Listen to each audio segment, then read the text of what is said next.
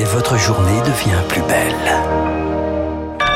Il est 9h tout pile sur Radio Classique. Voici le flash de Lauriane Tout le monde. C'est l'un des épisodes les plus chauds de l'été l'une des canicules les plus tardives. Une chaleur qui augmente les risques d'incendie. Sept départements du sud-est sont en vigilance orange pour feux de forêt.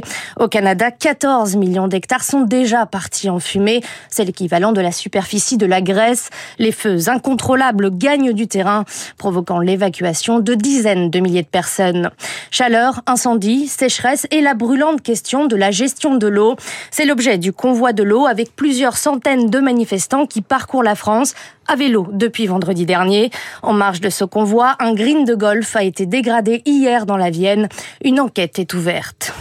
C'est une question historique, c'est une sanction, pardon, historique de la part de l'assurance maladie. Tous les centres de santé Alliance Vision sont déconventionnés à partir d'aujourd'hui. En cause, une fraude estimée à plus de 20 millions d'euros. De nouvelles attaques de drones déjouées ce matin près de Moscou. Aucune victime selon le ministère russe de la Défense.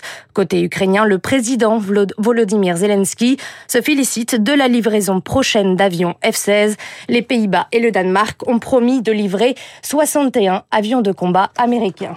Merci beaucoup. Euh,